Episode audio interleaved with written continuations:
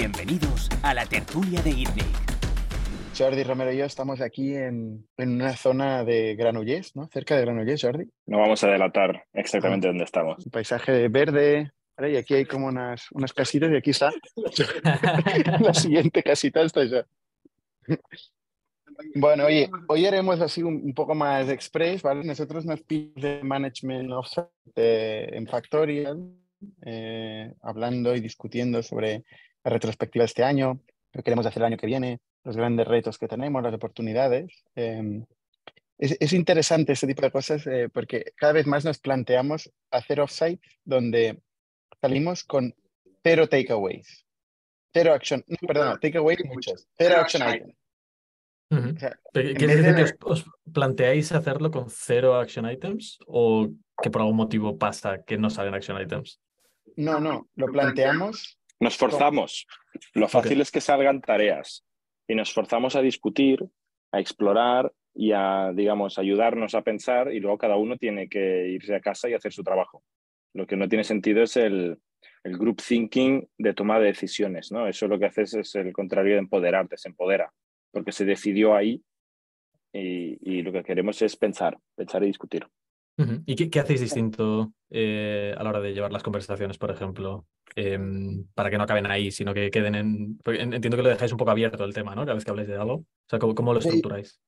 Yo estoy seguro que vosotros hacéis lo mismo eh, cada día porque sois pocos, ¿no? Y tenéis muchas discusiones, vais a comer, estáis discutiendo, ¿no? Y no, y no os planteáis, oye, vamos a hacer una reunión y vamos a tener action items. No, tenéis mucha discusión y esa discusión se produce el alineamiento. Pero cuando, cuando va creciendo la compañía, este espacio de discusión largo, sin fin, ¿no? A veces, em, oye, dándole muchas vueltas a cosas, pensar conjuntamente, em, ya no se produce de forma automática y el offsite te permite tener una oportunidad para poder discutir en profundidad de un tema, de una idea, eh, de cualquier cosa, ¿no?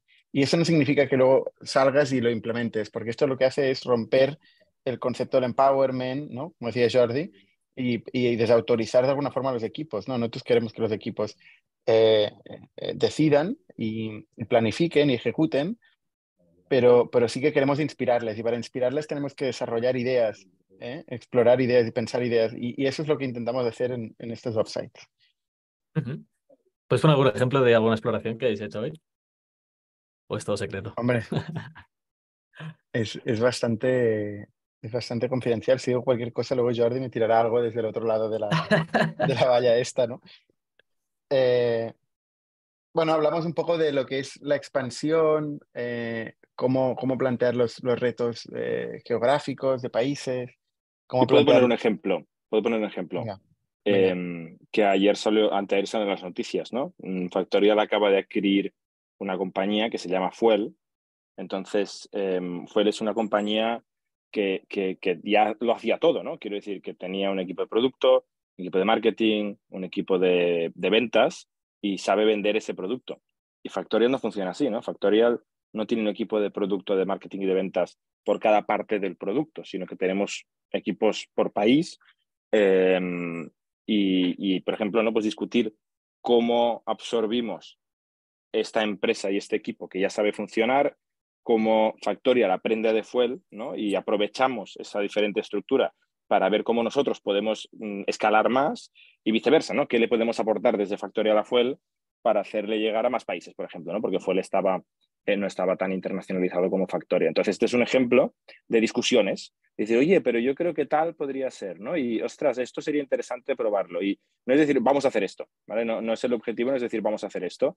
Es mm, mm, discutir estas ideas, salen cosas, la gente toma notas la gente escribe a su equipo y dice, oye, ¿has pensado en esto? ¿Cómo hemos hecho esto? ¿no? Y, esto es un ejemplo, por ejemplo, de, la integración de una compañía que es una cosa nueva para nosotros. Ok, entiendo que lo, que estáis haciendo es más tipo eh, lo, que en consultoría siempre se llama eh, divergencia, ¿no? El, mm. hablar de ideas un poco abiertas y, luego ya eh, converger en, otro momento. ¿no? pero y no, pero y converger también, pero una cosa es que converjas en una idea en particular y la otra es que esto sea un action item o un plan, son, cosas diferentes. Es discusión pura, mm, que es lo que a mí me encanta, como bien sabes, César. Yo lo disfruto también, como un enano. No me suena así. y también hay una cosa, que es que cada, cada persona del equipo ejecutivo de Factorial tiene equipos muy grandes por debajo, ¿no? y dedica muchas horas de su día a día a esos equipos y no dedica tanto tiempo al equipo de liderazgo, ¿no? el equipo ejecutivo, que es este. Entonces el offsite es un forzarnos a decir, oye, nuestros equipos tiran, ¿vale? Todos ya saben lo que tienen que hacer, eh, hay gente muy buena ahí, nos obligamos a pasar mucho tiempo juntos como este equipo, que es un equipo que acostumbra a estar bastante desperdigado, cada uno con sus historias. Y también yo le encuentro muchísimo valor a, a, los tiempos entre discusiones, que también son discusiones, ¿no? A las comidas, los desayunos, el paseo, la cena, mm, el póker, o sea, lo que sea que, que, es, que vamos haciendo durante, durante todo el día, porque nos quedamos a dormir aquí juntos dos noches, ¿no? Estamos casi tres días enteros juntos, eh, se dan muchísimas de estas. Y luego también no solo discutir de negocio, ¿eh? también la relación personal, de, de, conocerse más, de ¿no? generar un poco este compañerismo que, insisto, cuando la, como la organización es tan grande, pues no pasa tanto, ¿no? Y hay algunos vínculos que son más fuertes y otros que no lo son. Y aquí pues intentamos que, que, se generen estos vínculos más fuertes entre todos. Yo cuando dice el póker quiero decir el juego del asesino. Classic. Es una nueva tradición, es una nueva tradición que tenemos en los offsites. Oye, César, ¿te has enterado de, de, de la adquisición de Fuel? ¿Has, has seguido... algo, algo, me ha llegado. Madre mía, estáis en todas partes, eh, tío. Ha, ha, sido curioso porque, ostras, se han alineado bastante los astros. Eh, hemos, hemos espontáneamente decidimos hacer el podcast explicando esta misma historia y creo que salió bast bastante bien. Eh, y, y, mucha gente le ha interesado mucho el tema. Yo, yo, he recibido muchísimos mensajes de mucha gente, ¿no? Desde distintos ángulos. ¿eh? Obviamente, eh, bankers siempre dicen, oye, ¿qué estáis comprando sin mí? eh, y, gente de todo tipo, ¿no? Gente que plantea otras, otras empresas que igual se están buscando, están buscando ser eh, compradas, eh, ideas distintas. O sea, es increíble cuando haces building in public lo que te aporta el ecosistema. Es espectacular. O sea, yo nunca había vivido esta generación de ideas y hacer cosas públicamente y, recibir tanto a, cambio. Me flipa. A ver, entiendo que también mucha gente está, está interesada en este tipo de procesos por el, el eh, panorama macroeconómico, ¿no? Al final eh, va a haber muchas empresas que están en, en situaciones similares eh, que también estarán buscando pues, salidas, salidas de este tipo, ¿no? Sí, sí, es, es, un momento... Aunque se está volviendo a reactivar cada vez más eh, la inversión, ¿eh? En primeras etapas y tal. O sea, yo cada vez escucho más, no sé, no sé tú, Jordi, pero eh, por ejemplo, estuve con, con, la gente de Atómico eh, y me decían que ha cambiado radicalmente, que están uh -huh. en el equipo a tope.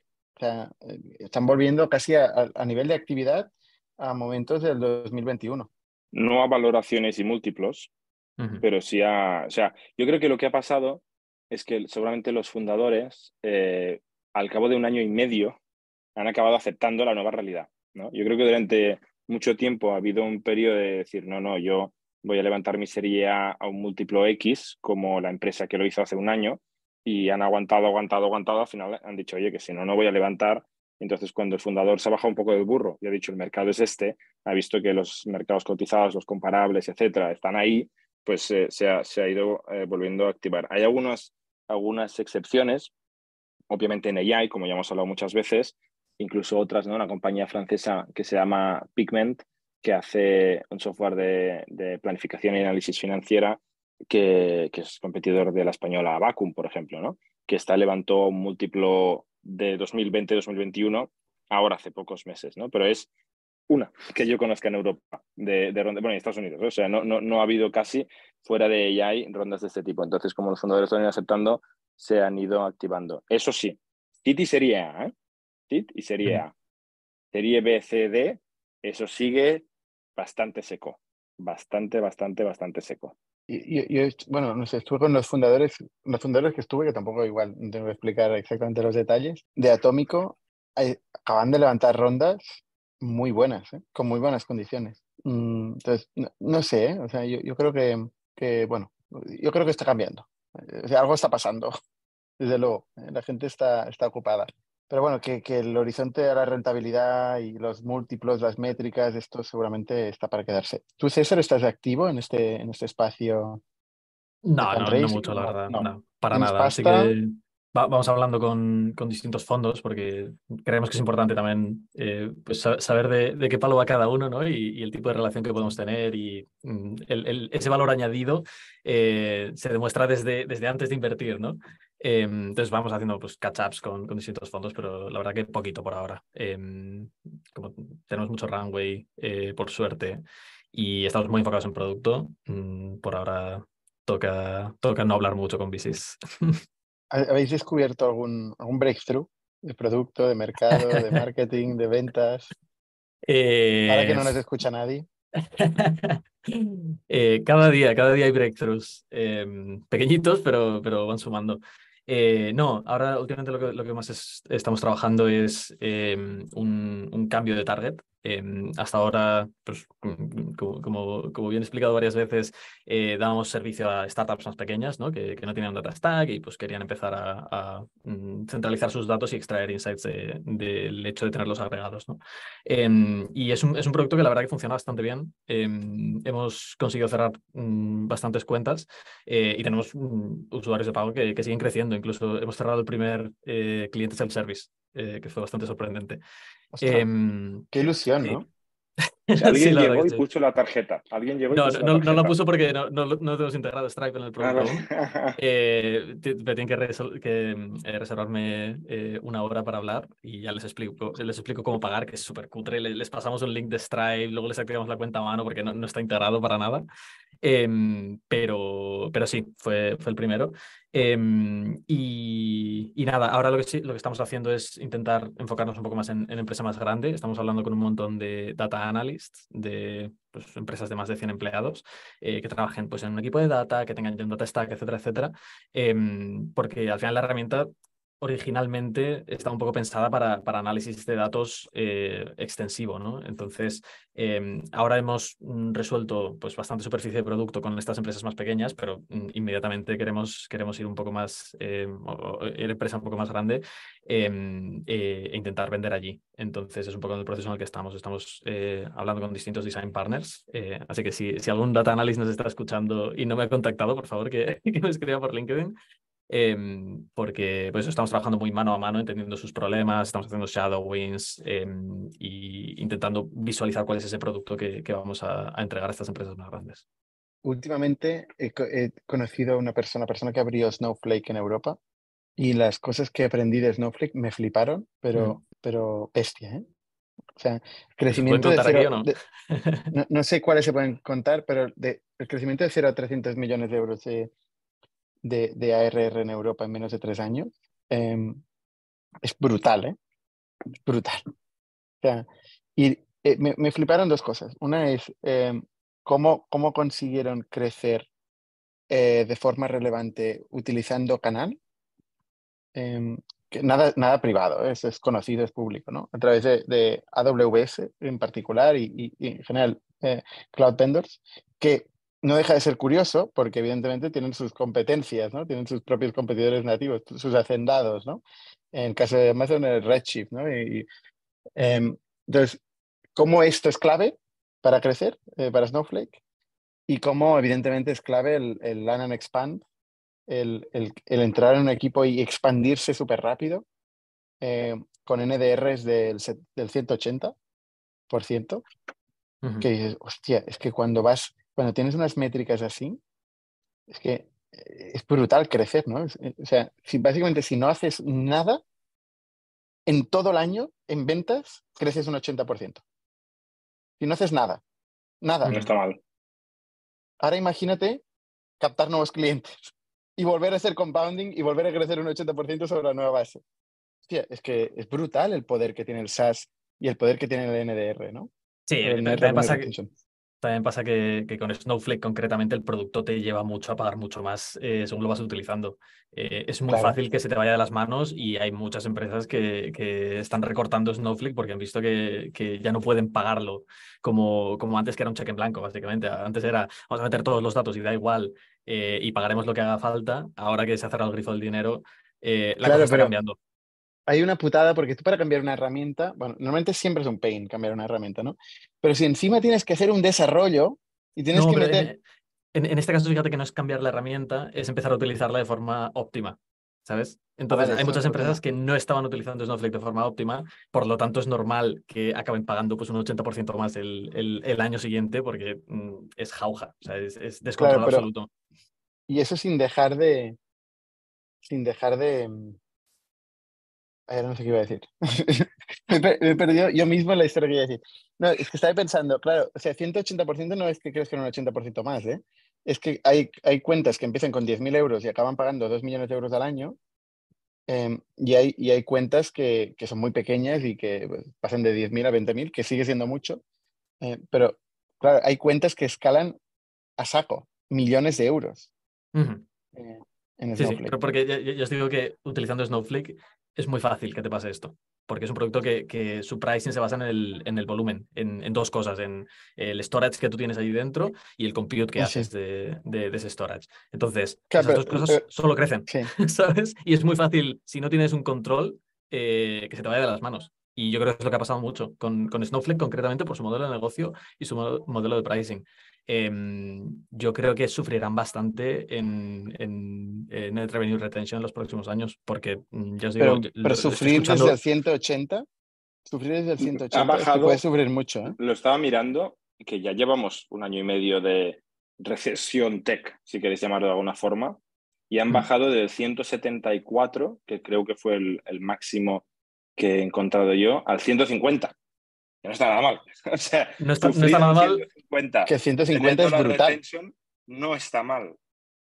Totalmente. Em, pero tener en cuenta también que los contratos enterprise pues, son multiaño, entonces no, bastantes temas estás de muy atrapado, Estás muy atrapado también con una migración de datos que cuesta mucho, ¿no? O sea, literalmente hay un coste económico muy alto de salir, igual que en Amazon, ¿no? Mucha gente critica que... sacar datos de ahí cuesta mucho dinero, es una pequeña cárcel una vez estás metido. Eso es lo que iba a decir, ¿eh? O sea, que lo que iba a decir que me he quedado en blanco es que el, coste de salir em, haciendo un desarrollo, todo el mundo tiene los roadmaps a petar, ¿no? Meter una feature en un roadmap es el fin del mundo, ¿no? Meter a developers y de golpe te viene alguien que tienes que cambiar la infraestructura que no te añade ningún valor a tu cliente eh, y tienes que hacer un desarrollo. Para un ahorro, para un ahorro que además no notarás a corto plazo porque la migración, de hecho, te va a costar más dinero a corto plazo. Entonces, si tú hoy vas pillado de pasta y quieres ahorrar en un Snowflake o una AWS, dices, vale, alguno estudia cinco años, me cambio de provider, voy a ahorrar dinero, pero este año me voy a gastar el triple. Porque sacar los datos de un sitio y meterlos en otro tiene un coste muy grande, porque estamos hablando de un producto de datos muy grandes. Entonces, eh, si tienes mm, cash y paciencia, puedes ahorrar y irte pero hay un incentivo muy grande a no hacerlo, ¿no? Es decir, oye, ya vendrán épocas mejores y este año me ahorro el extra coste de, de irme para bajar el precio a largo plazo. Claro, pero cuando la oportunidad es el low hanging fruit de poner la casa en orden y poner los controles donde toca y darte cuenta de que realmente estás haciendo un montón de queries que no necesitas, eh, puedes reducir el coste de Snowflake a la mitad y de un año a otro el, net revenue se va a la mierda. Sí, o sea, pueden, los clientes pueden optimizar mucho sin irse y eso ha pasado y por eso ha bajado de un 180 a un 150. Pero insisto, un 150 significa que no han sufrido una contracción, simplemente que no se han expandido tanto. Sí, sí. Veremos a ver qué pasa en los siguientes años también. ¿eh? Porque es competidor tuyo, Snowflake. ¿Lo consideras competidor? No, para nada. De hecho, son partners nuestros. Es proveedor, ¿no? De datos. y, escuchan este podcast aparentemente porque me tiraron de las orejas. Son partner estratégico para Snowflake, ¿no? bueno, no, por ahora no, veremos de aquí, de aquí un año. Pero pronto, pronto. Oye, ¿queréis hablar de temas de AI? Eh, human, AI PIN. ¿Queréis contar? bueno, traigo, lo, habéis traído los dos, este tema. Me cuelo. Venga, cuélate. Dejo a lo explicará mejor. Nada, em, esta semana eh, han salido bastantes wearables que no sé cómo se traduce a, castellano, em, llevables. Vestibles. vestibles. Em, que al final son, son productos que, que, no es como el, el, móvil que lo llevas en el bolsillo y lo sacas y es un producto independiente, ¿no? Sino que es pues como las gafas Ray-Ban que hablábamos la semana pasada em, y algunas, algunos otros productos que, que han anunciado eh, varias startups, ¿no? principalmente lo que hemos visto esta semana han sido el eh, AI PIN de Humane, que es una empresa que ya, ya mencionamos en, en el podcast hace tiempo. Pero cuando lo mencionamos no sabíamos exactamente qué hacían. Me parece que no, o había salido justo la TED Talk eh, de uno de los, de los founders, me parece que era, eh, donde hacía una pequeña demo del producto, ¿no? Veíamos que, que tenían eh, la proyección láser en, en la mano, como que le escuchaba, ¿no? Estaba integrado con ella, etcétera, etcétera no, no, ha habido mucha novedad, eh, simplemente Naomi Campbell, eh, supermodelo bastante, bastante conocida, eh, en la Paris Fashion Week pues llevaba un, un AI pin de estos, pero no se vio absolutamente nada de, si lo utilizaba o, cómo funcionaba. Em, y lo que Explica un poco qué es este pin, o sea, qué hace. Sí, básicamente es una especie de mini mm, smartphone, ¿vale? Sin pantalla. en lugar de una pantalla tiene un proyector donde tú, pues literalmente extiendes tu mano, extiendes el, brazo con la mano abierta y es capaz de proyectarte información en, en, la mano directamente. Eh, monocolor, bastante sencillo. Como láser, ¿no? Parece, parece un láser. Parece un poco láser. Exacto, sí, sí. Em, y la cosa es que está integrado con ella y entonces como es un poco tu asistente personal y para ellos es, eh, bueno, ellos lo, lo, enseñan como el futuro post-smartphone, eh, que yo no, no, sé si me lo creo mucho, pero ellos su posición es que va a sustituir a, los smartphones, tiene que estar mucho más integrado en, la vida cotidiana y en lugar de tener pues, un ladrillo de luz al que miras todo el rato, em, es como que la, interfaz del ordenador, del computador, em, está más integrada en tu vida, tanto por audio como por eh, pues esto, proyecciones en, en partes físicas de tu cuerpo, como puede ser la mano. Em, vamos a ver qué tal. El 9 de noviembre eh, hacen una, una, presentación, creo. Em, aunque esto igual lo tengo mal, ¿eh? Em, mm, no, no estoy seguro de que sea este 9 de noviembre o el del año pasado. me imagino que es este, este 9 de noviembre, pero no sé Sí, dicen, dicen, dicen en la noticia de hace tres días, el dispositivo que contiene un mini proyector y una cámara será anunciado completamente el 9 de noviembre perfecto, pues sabremos más entonces.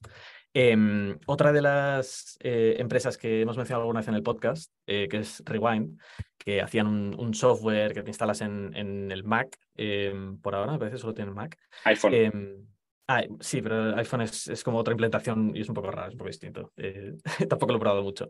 pero bueno, la, gracia de este software es que te graba todo lo que pasa en tu pantalla, incluyendo pues, audio y y pues eso, hace como un screenshot cada, cada segundo más o menos, te lo comprime mucho y luego te permite em, pues acceder a, ese timeline de todo lo que ha pasado en, en, la pantalla de tu ordenador. Y no solo eso, sino que tienen el producto de Ask Rewind, que es un Large Language Model puesto encima de, de, esos datos. Entonces, ellos lo que hacen es, pues, por ejemplo, transcribir todas las conversaciones que tienes en llamadas, como esta, por ejemplo, ahora mismo está transcribiendo em, esta conversación y tiene algunas cosas guays, como por ejemplo, te crea un mail resumen al final de la llamada Em, ya directamente en tu cliente de correo. O sea, a mí se me abre Superhuman cuando cierro una llamada y me pone todos los bullet points que hemos tocado durante la llamada y eh, para poder enviárselo directamente a, la gente que participaba, como pues el outline de, lo, de lo, que hemos hablado, ¿no?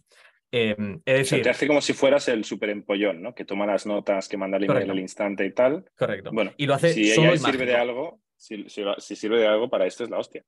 Sí, eh, he de decir que es un poco hit or miss. Es decir, eh, a veces funciona, a veces no. Eh, yo diría que el 50% de las veces funciona y el otro 50% no. Pero bueno, como es algo personal, ¿sabes? Que al final te, da este resumen gratis prácticamente, pues lo puedes utilizar o puedes adaptarlo un poco o puedes borrarlo directamente dependiendo de, la llamada en la que estés. Total, Rewind han anunciado esta semana el Rewind Pendant, em, que es una especie de collar que, llevas colgado em, y al final es un micrófono, ¿vale? Es un micrófono que graba absolutamente todos los, todas las conversaciones que tienes eh, con cualquier persona durante tu día, eh, lo transcribe todo a, tu iPhone, ¿vale? Em, no sé si guarda... está, conectado, está conectado con el teléfono, se guarda en el teléfono y se transcribe en el teléfono. no, sé si se guarda el audio también o solamente el, el transcript. Em, pero bueno, se, guarda el transcript eh, y luego te permite pues, hacer preguntas con, con este Large Language Model eh, que tienen de, Ask Rewind sobre cualquier cosa que te haya pasado en, en tu día. ¿vale? Em, la, memoria, la memoria como concepto limitador humano deja de, deja de desaparece.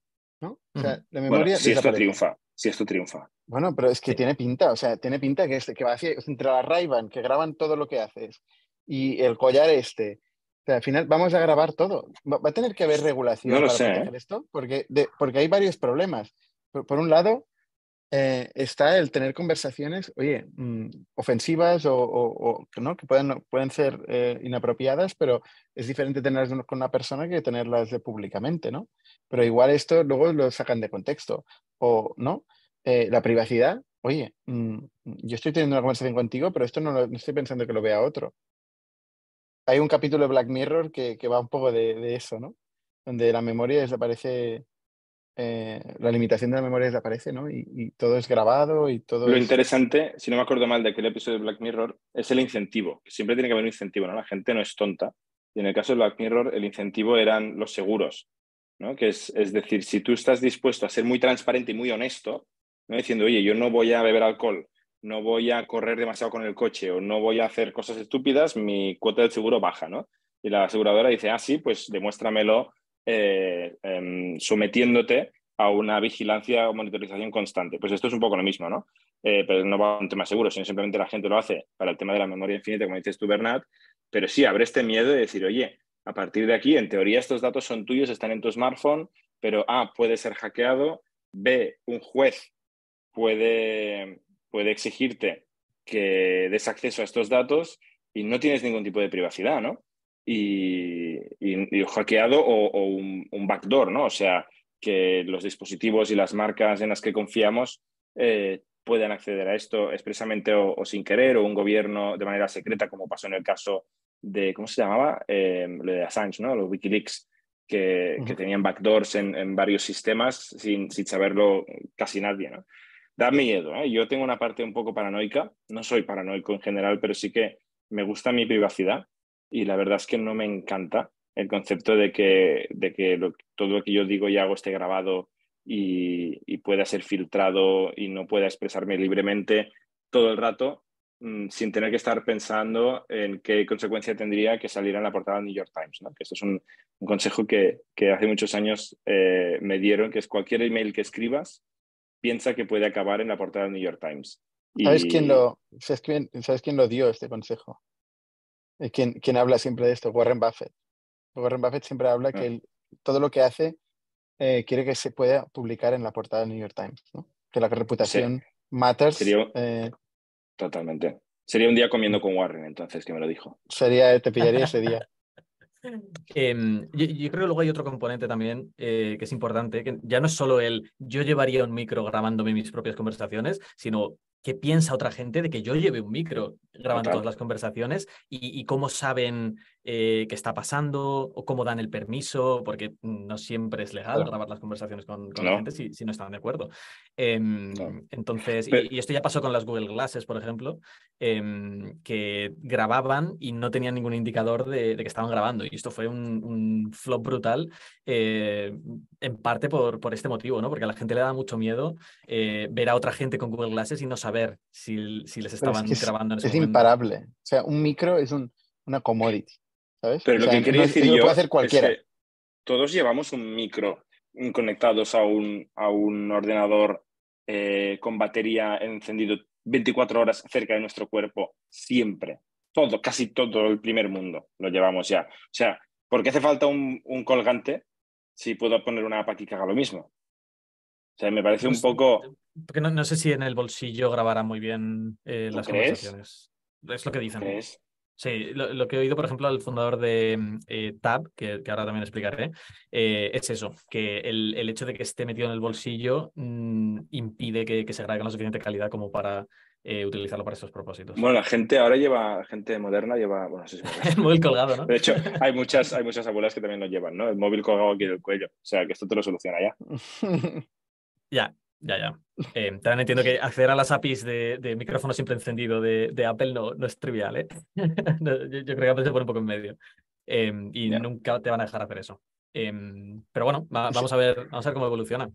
se, em, llama Rewind Pendant. Rewind Pendant, correcto. Cuesta 59 dólares el pre De hecho, Servan, si me dejas compartir pantalla, ya que estamos en Zoom, vamos a aprovechar ¿no? y podemos, podemos mostrarlo. Correcto. Vale, El, el, Ahora ya puedo. Ahora ya puedo. Vale. Es esto. Es una, esto es la landing page que tienen. Lo estáis viendo, ¿no? Sí. ¿Has pedido Priority Access, Chester, o no? ¿Te has apuntado? Eh, no? fíjate que no. lo pensé, ¿eh? Lo pensé, pero es demasiado creepy para mí, tío. Yo, te imagino con este collar, ¿eh? No lo sé, no sé. Tengo que, tengo que hacerme a la idea. igual, igual lo pillo, pero porque además ya, ya tengo toda la suite de Rewind. Eh, pero me da, me da un poco de. Me da reparo, ¿eh? Y si me da reparo a mí que lo pruebo todo, todo lo que es nuevo, que voy a que me, me escaneen el iris para lo de WorldCoin, eh, no, sé, no sé el resto de gente que va a pensar de, algo así. Vamos a ver. Pero un momento, ¿qué dice Private by Design? Eh, sí, que solo se guarda en tu teléfono, que no se va a la nube el audio. De hecho, aquí sí que lo pone. All of the recordings are stored locally in your phone. Que antes lo preguntabas tú, César. Eh, aquí pone recordings, no transcriptions, porque sí que hay las dos cosas, ¿no? El, la voz y, el, y la transcripción. me, encanta el, el, el, We Offer Features for you to ensure no one is recorded without their consent. ¿Qué features? Pita. No, un botón para pararlo, supongo. Habrá que ver. bueno, eh, vale. ¿Qué más, ¿Qué más trae César? Em, hay otro producto, otro AI Pin que ha salido, otro AI Pendant. hoy, vienes em, cargado, ¿eh? Bueno, entonces lo dije. Bien, bien, tres meses de no traer producto. Después de tres meses de venir con las manos en los bolsillos. Em, el tercer producto de, hoy se llama Tab y, es un producto de, de, bueno, de alguien en Twitter, ¿vale? Que es un chaval de, 20 años que se llama Avi Schiffman, probablemente he pronunciado fatal su nombre. Em, que es, un, es, un, chaval que, que, se hizo conocido porque un par de proyectos suyos se hicieron virales. uno de ellos era eh, para encontrar casas para refugiados ucranianos Em, y el otro tenía que ver con, con eh, visualizar la evolución del COVID eh, cuando estábamos en pandemia.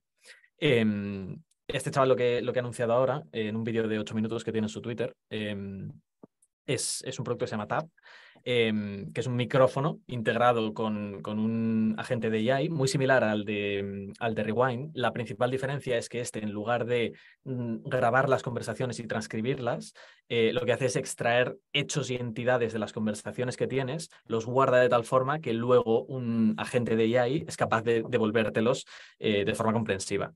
Entonces, tú al final ¿Qué significa esto? de tú al final tienes una especie de, chat GPT, una aplicación de chat GPT en tu móvil, ¿vale? Es, un chat, eh, un agente en chat, em, pero en lugar de ser eh, agnóstico a ti, como sí que lo es chat GPT, es capaz de personalizarte todas las respuestas em, porque te conoce y porque ha estado contigo durante tu día. Entonces le puedes preguntar cosas Pero graba todas las conversaciones que tienes y le puedes preguntar, oye, ¿cómo se llamaba ese pin de AI que me dijo César?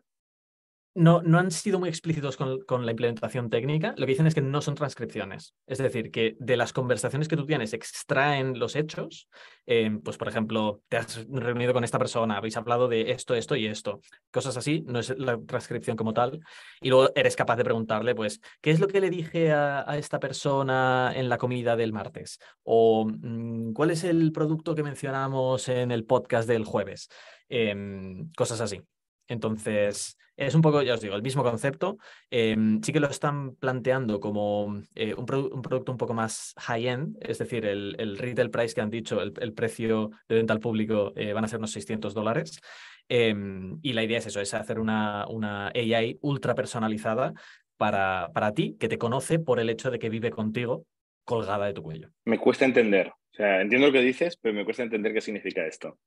Es muy parecido a Rewind con otra implementación técnica. Es eso. Vale, eso sí lo entiendo. eso sí lo entiendo. Oye, ¿y todas estas eh, funcionalidades em, viven sobre OpenAI? Esa es mi pregunta. La verdad es que sí. Sí, ¿no? Todo eh, vive sobre OpenAI. ¿eh? Rewind me parece está integrado. Em, Tab me parece que lo menciona en el vídeo, que está integrado con, con las APIs de OpenAI. Em, incluso esta semana, eh, ya como curiosidad, ha salido un update bastante interesante del navegador ARC, que también hemos mencionado alguna vez en, el podcast, em, donde implementan varias features de AI. Y pues, os recomiendo que, lo miréis porque la verdad que es la hostia. Mm, lo estoy usando todo el rato. Y por ejemplo, han hecho cosas como sustituir el, el mm, atajo de teclado de la búsqueda en página, es decir, el comando F o control F de toda la vida, Em, de tal forma que cuando no encuentra un match, es decir, si hay un match exacto, te lo va a mostrar en la pantalla. Si no encuentra un match exacto en la página, funciona como un agente de AI que tiene el contenido entero de la página embebido. Entonces le puedes hacer preguntas sobre un artículo, por ejemplo. Pulsas comando F y tienes un artículo abierto y le preguntas, eh, resúmemelo en tres bullet points y te lo hace. Entonces está como mucho más integrado en la experiencia de, la navegación web. Y para esto, que es lo que iba a decir, em, para eso están integrados tanto con ChatGPT como con Anthropic. Eh, que es otro provider de, modelos fundacionales. Entonces van... Que recibió 4 billones de Amazon. Sí, recibió una inversión de 4 billones de Amazon. El podcast pasado. sí. Em, y, ellos hacen como el, pues dependiendo de dónde venga la request, el tipo de request y, la capacidad del sistema, pues te lo derivan a uno u a otro, según he entendido. Me, recuerda al producto de Raycast, no sé si conoces, mm. que es muy utilizado, ¿no? Es que no, no, lo había utilizado nunca, pero luego me estoy dando cuenta que todos los developers eh, lo utilizan. Sí, es bastante conocido entre developers y designers. Sí, ¿no? Estuve con los dos founders este fin de semana eh, que me estaban explicando pues cómo, cómo, lo, cómo lo han hecho, cómo lo han escalado, ¿no? Y es, principalmente para Mac y ahora lo, quieren llevar a, a Windows y también, también funciona sobre OpenAI. O sea, básicamente todo el mundo funciona sobre OpenAI. Bueno, ellos están integrados con OpenAI para unas partes del producto, pero lo que es el producto core em, funciona encima de tu Mac. Es como el sustituto de Spotlight. correcto, sí, sí. Tienen poco, poco backend. está instalado, es una aplicación instalada en, tu, en tu Mac. Bueno, eh, veremos. Lo que estaba viendo antes cuando estabas hablando de Humane es que mm, Sam Altman, por ejemplo, eh, había invertido, ¿no? Y Sam Altman no para de invertir en, negocios, o sea, él que dice que no le interesa el equity, eh, no sé qué, no para de invertir en negocios que luego acaban utilizando OpenAI. No, hostia, es que es todo tan poco shady, ¿eh? Este mundo, no sé, no sé. Y son, y son contratos que son súper dependientes. O sea, hay mucho riesgo de plataforma aquí, ¿no? Igual no, ¿eh? Igual ¿no?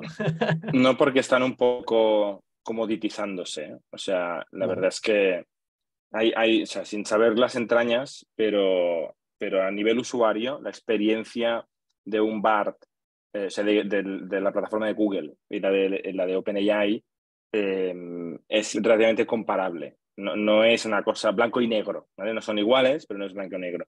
Lo que yo sí que escuché comentarios este fin de semana que también estuve con, con emprendedores eh, y había eh, en, un grupo de emprendedores, había el creador de uno de los creadores del paper de Transformers, que al final es el, el catalizador de toda esta ola de Large Language Models. Es un paper que se hizo desde Google, eh, o sea, empleados que estaban, creo que todos o casi todos trabajando en Google en ese momento, y uno de ellos, del principal de hecho, estaba ahí y, y hablaba de, de que sus colegas de OpenAI, públicamente en Twitter, ¿vale? no estoy diciendo nada privado, eh, decían que no descartaban que GPT-5, que esperan sacar a final de este año o principios del que viene, eh, sea o se acerque o sea difícil saber si no es AGI, ¿no? O sea, em, Artificial General Intelligence, ¿no? O sea, una, una inteligencia artificial eh, casi autónoma y, sentiente, creo que se dice, Nunca sé esta palabra. Lo tuiteó Sam Altman, esto lo tuiteó Sam Altman, dijo, tenemos algo, tenemos algo parecido a AGI. Que es un poco, Sam un, un, día dice, eso es GPT, cuidado que no es para tanto. Y el otro día dice, cuidado que te mata. AGI. y, de hecho, hablando que te mata, no lo teníamos en los temas, pero es que me acabo de acordar que el otro día estaba escuchando un podcast de, del cofundador de nuestro socio, eh, Niklas um, Zenstrom, el cofundador de Niklas Zenstrom, que fue el fundador de Skype y es el fundador de Atómico, ¿no? que es socio nuestro en, Factorial, eh, su cofundador Jan, que es de Estonia, ahora mismo está en modo casi diría eh, sombrero de papel de aluminio con el tema del AI, de que el AI nos va a matar a todos. Y él decía que había un porcentaje entre un 1 y un 50% de que en los próximos 10 años eh, la humanidad desaparezca eh, por culpa del AI. Y este es un señor muy listo, ¿eh? O sea, este es un señor que fue el que creó el producto de Skype, era el fundador técnico, que ha invertido, que invirtió en Anthropic al principio de todo y le fue muy bien, que invirtió en, ¿cómo se llama lo que compró Google de AI hace un montón de años? de donde sale todo. DeepMind. DeepMind. Invirtió en DeepMind muy early stage y fue como asesor de la gente de DeepMind. Está metido en todos los grandes proyectos de los cocos de AI más grandes del mundo. Está en el board de alguna de estas compañías y él cree que, que, estos eh, agentes de inteligencia artificial van a dominar el mundo y pueden acabar con la humanidad en las próximas dos décadas. Y que es una posibilidad relativamente alta. Yo dije, este señor creo que se ha vuelto muy loco, pero da un poco de mal cuerpo que alguien tan... Pero hay varios, hay varios señores y señoras listos, muy listos, que les ha ido muy bien, que están diciendo eso. ¿eh? curioso, curioso. Bueno, ¿qué, César, ¿qué más traes? Eh, poco más. Eso era el Product Corner. bueno, no estaba mal el Product Corner de hoy. Eso es. ¿Tú, Jordi, tenías algo que no, te lo haya robado César? Sí, me ha robado dos y yo tengo que decir que la, tercera no la conocía, eh, lo de TAP. Pero que como en los viejos tiempos que César nos enseña productos. Yo tengo dos, dos aplicaciones que puedo comentar muy brevemente y un concepto que descubrí hace poco que seguramente nuestra audiencia más joven, incluido César, dirá, pero vaya viejo, ¿cómo se entera este de ahora? Pero, pero lo quería comentar porque me pareció rarísimo. Voy a empezar por esto, ¿vale? Y si nos da tiempo, digo los, las aplicaciones que siempre las podemos hacer en otro momento. Voy a compartir pantalla eh, porque hay algunas ilustraciones que lo, que lo acompañan, pero es el concepto de NPC, ¿Sabéis lo que es el NPC? Non-playable non characters. Pues non-playable characters es un concepto de los videojuegos, que tú ibas en el típico videojuego pues con la escopeta y había algunos, eh, algunos personajes con los que interactúas y otros que son un poco monigotes, ¿no? que están por ahí, el típico que da una vuelta y que no hace nada y que siempre es así un poco tonto, pues estos se llaman los non-playable characters. Y la gente que diseña videojuegos, pues hace los, los personajes súper interesantes e interactivos y los tontitos que se llaman non-playable characters. Vale, pues esto te ha convertido en una especie de moda, ¿vale? Y, yo lo escuché en un podcast y lo empecé a investigar y es que es una cosa muy bizarra, ¿vale? Es una locura esto, ¿eh? Donde la gente, este es el más soft de todos, ¿vale? Donde la gente, ¿ves? Esto no recuerda un videojuego, el típico personaje que va un poco a lo tonto, que va por aquí, por allá, no sé si lo estáis viendo, se está comiendo un, un helado. Vale, vale pues muy este es ¿no? Este es un poco con una animación, pero es que aquí es donde se vuelve muy loco, ¿vale? Hay una chica que se hace llamar Pinky Doll, ¿tú lo conoces esto, César? Sí. Vale. Eh, es, casi. ¿eh? es, casi raro, ¿eh? O sea, tengo que decir que no lo entiendo, ¿vale? O sea, no entiendo qué está pasando. Pero voy a poner play un segundo. Eh, yes, like a cowgirl, you ready to Yes, like a queen, slay, huh? Gang, gang, gang, gang, gang, gang, gang, gang, fire, gang, gang, gang, gang, gang, gang. Vale, ¿qué está pasando? ¿Vale? Porque seguramente los que no sepáis lo que es no entendéis nada. Lo que está pasando es que está interactuando con la audiencia. ¿vale? Entonces, la audiencia pone eh, con TikTok, pues no sé si pegatinas o comentarios, no sé cómo se llama, pero le va mandando eh, estos mm, códigos eh, de fuego, no sé qué, con iconos, y ella reacciona a esto. es una especie de robot que va reaccionando. Y hay cosas que se ponen ya a un, a un nivel casi de perversión semisexual de algunas cosas que hace esta gente, pero que es como lo hacen durante horas y reciben donaciones. ¿no? Muchas de estas órdenes se pagan. ¿no? Tú pagas 5 dólares, 10 dólares para que haga una cosa mm, especial. Y, hay gente que se llega a sacar cientos de miles, he, escuchado que millones, pero no sé si me lo creo, pero al menos cientos de miles de dólares haciendo, voy a ponerlo sin audio eh, de fondo mientras voy hablando, ¿vale? Eh, que hace estas tontadas todo el rato de manera robótica. Y yo te juro que o me siento muy viejo o hay dos tipos de humanos en el planeta y yo soy de un tipo y la gente que hace esto es de otro tipo. pero, por, pero ¿por qué te piensas que va a acabar con la humanidad la AI? Porque si nos entiende, si nos entiende, lo, lo, más racional es acabar con nosotros. Lo estás viendo, ¿no? Estás viendo la pantalla, ¿no? Sí, sí, sí. Calla, calla. Em. Y... Vale, mientras vas hablando, César, ya está, ya está, Jordi. Eh, esto, esto, es rarísimo, pero no me extraña en absoluto, ¿eh? porque al final es, es como eh, una derivación de lo que llevamos viendo mucho tiempo con streamers eh, en, en, plataformas como Twitch, em, donde la gente hace cosas a cambio de donaciones y sus fans, pues mm, encantadísimos de darles dinero para, para tener ese reducto de interacción con, con, los streamers a los que siguen, ¿no? Em, yo creo que esto es la, la reducción de eso a, a casi al absurdo. la, reducción de eso casi al absurdo, em, pero, pero no, no, me parece raro, no me parece raro porque al final la, recompensa de dopamina de yo pago 5 euros y esta persona a la que llevo siguiendo un montón de tiempo, que veo todos sus TikToks, veo sus Instagrams, eh, etcétera, etcétera, hace una interacción conmigo de algún tipo. Eh, claramente hay una, hay una recompensa, no sé si de dopamina o algo en el cerebro, em, que, que, hace que esto funcione y, y acaben facturando cientos de miles de, de dólares esta era la, conclusión a la que llego yo, que es, es puro A-B testing, ¿no? O sea, ¿cómo empieza el streaming? Que es, eh, yo hago mis cosas en mi casa y me lo paso bien, ¿no? Jugar a un videojuego. Luego lo hago con mis amigos y me lo paso mejor porque estoy socializando. Luego lo hago con mis amigos por internet y es divertido y puedo tener más amigos o amigos más lejos. Luego lo hago con amigos de Internet que no son mis amigos, ¿no? que ya empieza a ser una audiencia anónima que me va siguiendo y tal, y a partir de ahí empiezan a interactuar, pero la gente dice, oye, yo no puedo interactuar con mil personas, empiezan a ponerse estos chats, empiezan a ponerse estos super, super posts o super fans o super followers o como se llamen, ¿no? que empiezan a, incluir donaciones y los streamers cada vez juegan menos e interactúan más, ¿no? Y eso ha llegado a la esencia es decir, ya ni videojuego, ni personalidad, ni conversación, pura interacción. Moneda, eh, acción, moneda, acción, ¿no? Y es, hay algo raro, ¿eh? Ya te digo que a mí me deja un poco perturbado de que la gente quiera hacer que otra persona actúe con sus monedas que va metiendo en la, en la máquina tragaperras. Pero bueno, me parece un fenómeno de Internet súper fascinante. yo, digo que me parece normal porque al final eh, hay un hecho, em, que es que se han creado unas relaciones muy mm, eh, desbalanceadas ¿no? entre audiencia y mm, pues, personalidad, streamer, eh, como, lo, como, lo, quieras ver.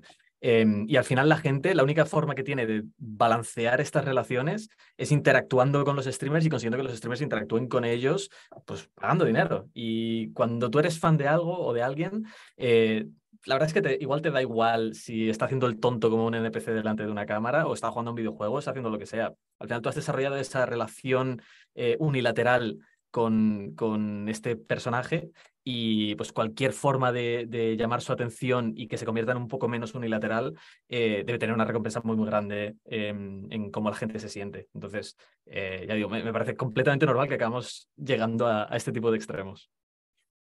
Y hablando de interacción, em, Vamos a la, a la sección de preguntas. Eh, un comentario. De esto Un tema más, Bernat, antes de ir a preguntar, rápido. Eh, quería hacer una pregunta a César. ¿Tú, César, has salido por la calle estos días en Barcelona? Eh, no, no, yo solamente voy de la oficina a mi casa y de Vale por casualidad no has visto un autobús con eh, un cartel de Factorial. Aún no, aún no, pero estoy deseando, ¿eh? Y tengo que ir ahí a. ¿Cómo es? Rambla Cataluña 72. Rambla Cataluña 70 y algo, sí. Eh, no, solo quería comentar que como una cosa nueva que hemos hecho, ¿no? Que nosotros, digamos, hay ciertas cosas que llevamos años, pues que vamos experimentando, eh, escalando y tal, pero una cosa que no habíamos hecho nunca era salir al mundo real con publicidad, eh, no sé cómo se dice, ¿no? visual. Eh, hemos hecho eventos, eso sí que es una cosa que llevamos haciendo años, pero nunca habíamos puesto lonas, como hemos hecho en un edificio muy grande de Barcelona, pancartas en los autobuses de Barcelona y Madrid eh, y, estos postes que hay por la calle. ¿no? De momento hemos empezado a hacer un experimento en Barcelona y Madrid y, hostia, tiene impacto. La verdad es que no hemos medido todavía ¿no? los euros del impacto, pero tiene impacto. Antes lo comentamos que hay un impacto obviamente que es el que cuando haces una campaña de marketing esperas de inicio, que es más clientes, ¿no? que más gente te conozca, venga a ver si tu servicio le puede ayudar y obviamente te acabe eh, contratando. Pero, por ejemplo, una cosa muy chula es clientes existentes. Clientes existentes que de repente ven a su partner, a su proveedor de recursos humanos por la calle, le hace ilusión, se toma un selfie, te lo manda, eh, empleados que van a buscarlo, amigos, te diría, ¿no? amigos de, la marca Factorial. Eh, es súper curioso, pasa que de momento ni idea de la medida de euros de retorno de inversión. Eso tenemos que esperar unas semanas para verlo.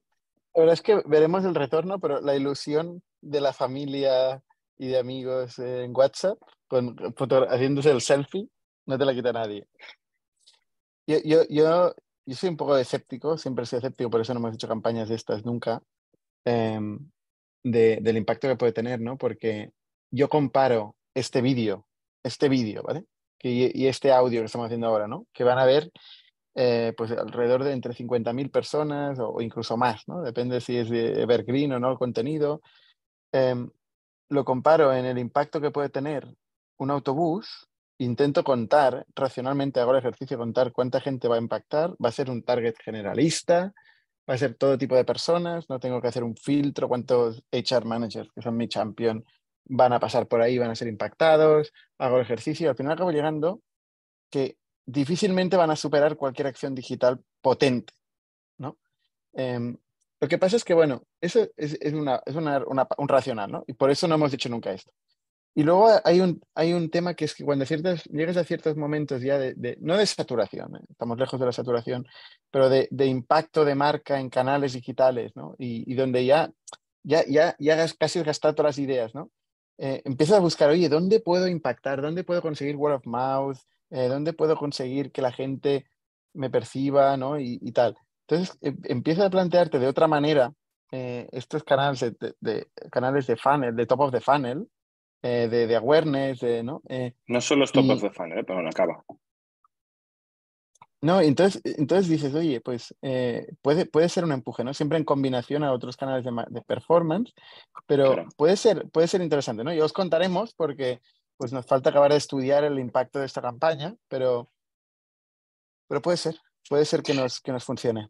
Yo lo que quería decir es que no solo es top of the funnel, en el sentido de que gente que no nos conocía de nada, de repente vaya a la web y, impida hacer una reunión con nosotros, sino que eh, yo tengo la tesis de que gente con la que ya estamos hablando, que quizás está suscrita a nuestra newsletter y tal, de repente diga, ah, hostia, estos mm, son serios, ¿no? O sea, por el simple hecho de que se pueden permitir un cartel en un autobús, quizá ya no son unos colgados y me los tomo un poco más en serio, o de manera súper subconsciente y sin pensar tanto, dice, Factorial, y se les queda el impacto de Factorial. No, y tenemos clientes, por ejemplo, clientes grandes eh, que están en el pipeline. Tengo su WhatsApp esta semana diciendo, oye, os he visto, eh, qué, qué, ilusión, tal. O sea, esto, esto, claro, todo esto contribuye, ¿no? Eh, pero bueno, mm, veremos, acabaremos de hacer el racional y, lo, lo, compartiremos. Venga, vamos a, vamos a, mm, preguntas. a las preguntas, ¿no? Y ya nos quedamos sin tiempo. a ver, ¿por cuál vamos? ¿Qué? Luis Llorens, que es una persona que amigo. conocemos bien. ¿Cómo ha ido el proceso de due diligence de la adquisición de Fuel? ¿A qué terceros habéis subcontratado? Va Jordi. Va Jordi porque no tengo ni idea, ¿no? ¿Quieres decir? no, bueno, bueno, ¿a quién hemos contratado? La verdad es que no. Bueno, ha sido interno, eh, ¿no? Sí, con nuestros abogados. No, o sea, hemos trabajado con, con... Tenemos una persona interna que lleva M&A, que es Francesc, que de hecho a veces aparece por las tertulias de los jueves en, en ITNIC, ¿no? que también está en el equipo de Factorial. Y estuvo en el podcast. Y esto, esto, obviamente está en el podcast donde hablamos de Fuel. Francesc liderado el proceso, ha hecho una parte de due diligence de negocio él, eh, luego el equipo interno de producto, de ventas, de marketing y sobre todo de finanzas.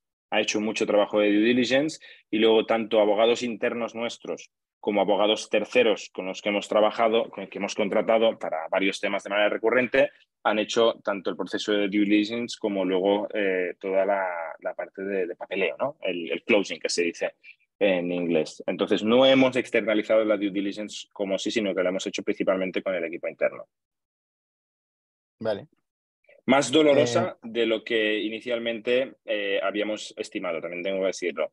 Que dijimos, oye, esto primero dices, oye, esto es rápido y tal, y luego te das cuenta que tienes dos opciones. O haces un contrato mortalmente horrible o haces una due diligence bastante seria. Pero si no haces ninguna de las dos cosas, eh, te suicidas. Entonces, si lo sabes todo muy bien, puedes hacer un contrato simple. Si no lo haces todo muy bien, puedes hacer un contrato que te proteja de todo. Entonces, hemos optado por hacer un contrato más razonable y hemos mirado con un poquito más de profundidad a la compañía. Ha sido una sorpresa. Vale. Eh, otra pregunta, ¿qué fondos recomendáis para fases SIT? ITNIC. ITNIC, esto es fácil, ¿no? esto es fácil. Hay muchos fondos en fase SIT em, y, hay, y hay, hay personas concretas, ¿no? Que igual pueden conocer de tu industria, ¿no? Business Angels, ¿no? Es, un espacio muy difícil, porque es muy difícil conseguir pasta ahí. Em, pero si consigues motivar y convencer a alguien con tu visión, con tu proyecto, con lo que tengas, lo poco que tengas del producto, em, pues oye, bueno es.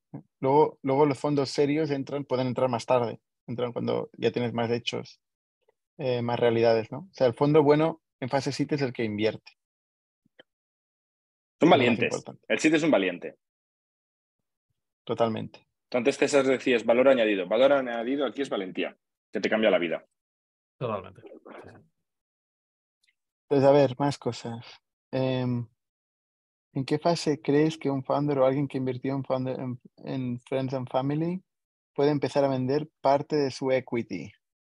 ¿Cuándo empiezan a, aparecer los secundarios?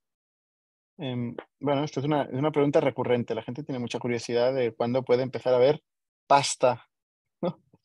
Eh, porque idealmente, eh, lo, normal es cuando vendas la empresa, cuando salga bolsa, cuando reparta dividendos, ¿no? Eso es, lo, eso es el mundo normal todo el mundo normal, ¿no? Si es una empresa que todavía está invirtiendo, todavía le queda por, ejecutar un plan de negocio hasta llegar a la rentabilidad, ¿en qué situación va a, conseguir que los inversores iniciales o aún más los emprendedores puedan tocar pasta?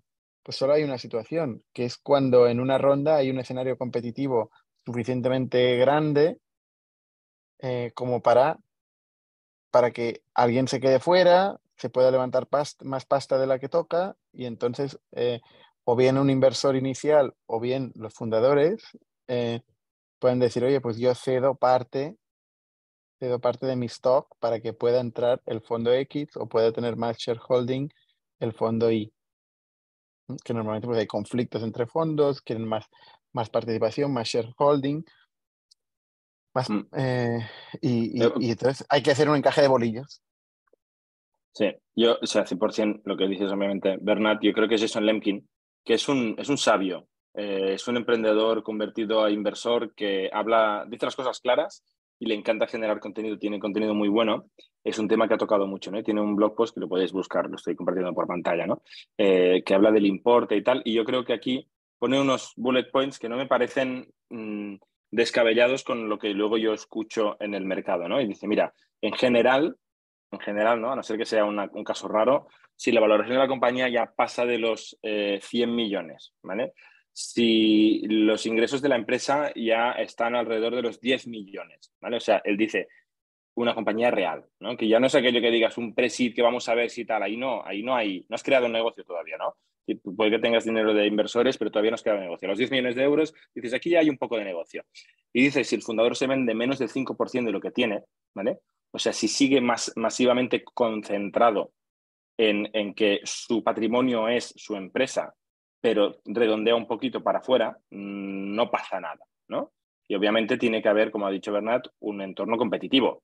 Eh, si, si no sobra dinero, en general el mensaje es que el dinero vaya a la empresa. Si sobra dinero, porque hay más dinero que quiere invertir que el que la empresa quiere absorber, pues oye, ahí se abre la, carpeta de los secundarios. Pero yo creo que estas reglas de Sensor Linking son razonables. ¿vale? O sea, muy, mucho antes que esto, em, en, excepto en 2020-2021, donde había founders vendiendo el 30% de la compañía por decenas o cientos de millones de dólares en empresas con apenas revenue, ¿vale? Estos son casos reales que habían pasado. Eh, que roza, eh, que, roza el, no, no fraude, porque al final son las partes de... La gente es libre de hacer ¿no? Y es el mundo del capital riesgo, ya como tal, que es un mundo... Pero hombre, pero sí que suena, no sé, poco ético, ¿no? No, es el espíritu, yo creo que no es el espíritu de, fundar e invertir una compañía, ¿no? O sea, eso no va... Bueno, cada uno que haga lo que quiera, ¿no? Pero yo creo que no es fraude si la gente sabe lo que va pero, pero si yo entiendo este modelo de financiación agresiva de la empresa early stage y de unos múltiplos ambiciosos y de unos sueños y de unas ambiciones muy grandes, cuando la apuesta es hacer que pase, no enchufársela al primero que se te acerque eh, y tal. Pero bueno, lo mismo podríamos decir de alguien que vende una empresa por un múltiplo muy alto cuando la empresa es pequeña, que también ha pasado. De hecho, ahora con ella y no ha habido algunas también de estas. Si el que lo compra lo compra sin que le estafen, pues yo qué sé, que, que pague lo que quiera, ¿no? Es diferente, ¿eh? porque cuando compras la empresa entera, ya te haces cargo de. Bueno, a ver, no, no, igual no es tan diferente, ¿eh? pero, o sea, tú como, como emprendedor, cuando estás levantando dinero, tú sigues siendo el responsable de que esto pase, ¿no? Tienes el plan de negocio. Depende de cuándo, depende de cuándo te vendes, depende de cuánto te vendas. Si te vendes mucho porcentaje y te diluyes al final, eres un empleado con un, con un poco de equity. Ya, sí, sí, ciertamente, ciertamente. Venga, a ver, más preguntas. Em, ¿De dónde obtenéis las noticias? Pregunta, pregunta Prada Fransoft. Eso vosotros, ¿de dónde obtenéis las noticias, eh, César y Jordi? Principalmente Twitter. Principalmente. Pero Twitter de, algoritmo o sin algoritmo. Es decir, tu feed con tus seguidores o te dejas aconsejar por el algoritmo de Twitter. La verdad es que uso casi exclusivamente el algoritmo. ¿eh? Em, ¿En serio? sí, porque te viene por defecto. Sí, y, he decir que últimamente ha bastante. Em, Una pestaña. Alguna vez, no, pero es un coñazo si, si estás cambiando todo el día, em, al menos para mí.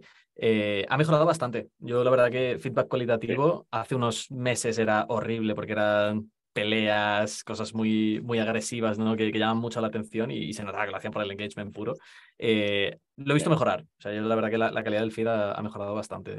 ha mejorado algo, no sé si bastante, pero ha mejorado. Lo que sí que te diré que se puso muy pesado en el feed fue cuando salió el, el tema de la monetización, donde había un mínimo de visualización, ahora no recuerdo el número, pero creo que tienes, que tener tipo 5 millones o 10 millones de visualizations en tus tweets para entrar en el, en el programa de monetización de Twitter. Y ahí veías a la gente que empezaba a postear tonterías, em, cosas que claramente eran provocativas solo para conseguir llegar a los views y eso me, me, jodió Twitter durante unas semanas. Y se ha ido bajando, la gente se ha cansado y se ha ido bajando y ahora vuelve un poco más a lo normal. Oye, ¿no? ¿Salen vídeos violentos todo el rato de peleas de gente? Algunos. A, mí, me sale un mucho, Mucho menos que antes. Me, sale un, un, tal Wall Street Wolverine. Que Yo lo bloqueé. Es que no me lo puedo creer. hay, lo he muteado, lo, he cancelado, o sea, y me sigue saliendo sus vídeos. Una cosa. Y, y, gente así, ¿eh? Gente así. ¿Pero esto qué es? Es como TikTok al final, se convierte en TikTok. Esto parece que, que hayan hackeado Twitter, ¿no? Porque es evidente lo que está haciendo esta cuenta y, y, yo no he pedido que me la muestren y me la enchufan, no me gusta y al final la muteo y la muteé porque lo que dices tú, vídeos de violencia, a mí, por ejemplo, me, me pone de muy mala leche. Yo no quiero ver Totalmente, totalmente. Ya es Somos un ecosistema de startups tech de Barcelona, creadores de Camalún, Kipu y Factorial, entre otras. Ofrecemos más de 5.000 metros cuadrados de coworking a startups y organizamos eventos diarios para discutir negocio y tecnología hasta la saciedad. Desde ITNIC Fund invertimos en equipos con capacidad de construir grandes productos y negocios. ¡Te esperamos!